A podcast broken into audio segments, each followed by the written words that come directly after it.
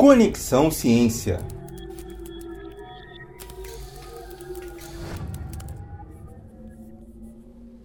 Lepra tem tratamento? Tem sim. Quer saber qual? A biomédica Giovana Benvides vai nos dar todos os detalhes.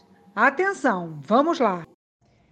Tá, eu já te expliquei o que é a hanseníase, como ela era conhecida, como funciona o diagnóstico, o funcionamento do sistema imune, o envolvimento da genética, e você deve estar aí se perguntando: e isso tem tratamento?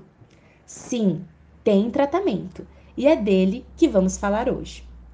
O tratamento da hanseníase envolve a associação de três medicamentos: a rifampicina, dapizona e clofazimina, sendo também chamado poliquimioterapia, por ser a combinação de três medicamentos.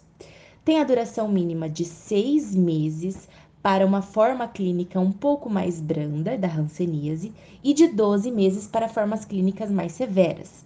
E é disponibilizado gratuitamente pelo Sistema Único de Saúde, o SUS. Ainda no início do tratamento, a doença deixa de ser transmitida e os pacientes devem ser orientados sobre a importância do exame dos contatos. Portanto, familiares, colegas de trabalho e amigos, além de apoiar o tratamento, também devem ser examinados, por ser uma doença contagiosa. A alta por cura é dada quando o paciente completa com regularidade o esquema de tratamento com o PQT dentro do prazo recomendado seis meses ou 12 meses. É isso. Hanseníase tem tratamento e tem cura.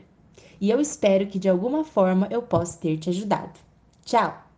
Agora que você já sabe tudo sobre a hanseníase, doença também chamada de lepra, fique atento, fique atenta e, se possível, repasse essas informações para aqueles que você conhece. Nos encontramos na próxima temporada de podcast do Conexão Ciência.